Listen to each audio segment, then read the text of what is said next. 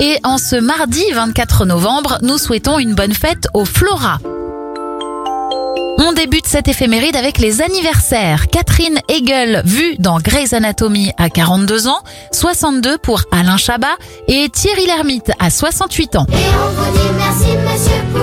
En 1883, le préfet de la Seine, Eugène Poubelle, impose aux propriétaires d'immeubles parisiens de mettre à disposition de leurs locataires des récipients destinés aux déchets ménagers. C'est la naissance des poubelles.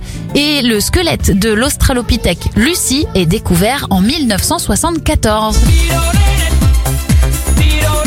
On referme avec la disparition du leader de Queen, Freddie Mercury, en 1991. Bon mardi à vous